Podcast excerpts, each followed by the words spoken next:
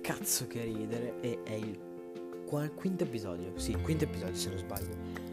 Raga, per domani devo leggere La boutique del mistero di aspetta che vado a vedere di uh, Dino Buzzati, cioè io sto leggendo un libro del quale non so neanche l'autore, ma quanto cazzo sono messo male, cioè tra l'altro è un libro che non posso neanche riassumere, no? Perché sono tutte pagine dove ci sono tante piccole storie, cioè ci saranno veramente una trentina di storie, piccole corte di 10 pagine, 10, 3 pagine, poi ce n'è una 30 che ovviamente ho skippato, cioè non l'ho neanche letta perché sono a pagina 70, 80 e per domani devo arrivare a pagina 200.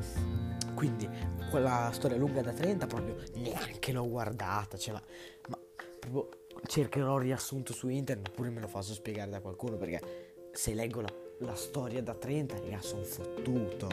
Cioè, già faccio fatica, ma a leggere una pagina veramente ci metto 10 minuti, cioè, leggere 200 pagine, madonna, non, non, non riesco più, cioè, è impossibile, non, non ce la posso fare.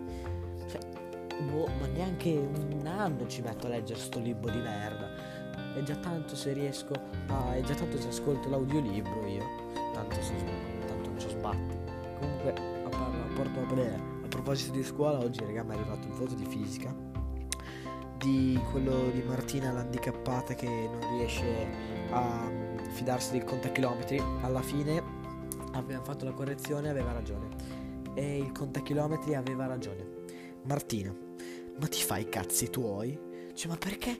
Ma non può guardare TikTok come una persona normale, Martina.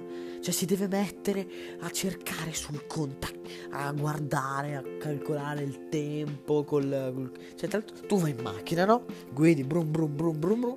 A un certo punto, mm, quanto tempo ci metto? Secondo me il contachilometri è sbagliato, eh? Quindi, prendi il il cronometro. Fa partire appena entra nelle gallerie. Sa casualmente che la galleria è lunga 300 metri perché li ha, anche li ha visti a occhio i 300 metri. E poi dopo così dice ma sì dai adesso faccio un calcolo rapido. Minchia veniva 0,000348 cioè venivano dei numeri pazzeschi e questo qua. Ma sì dai facciamo questo calcolo.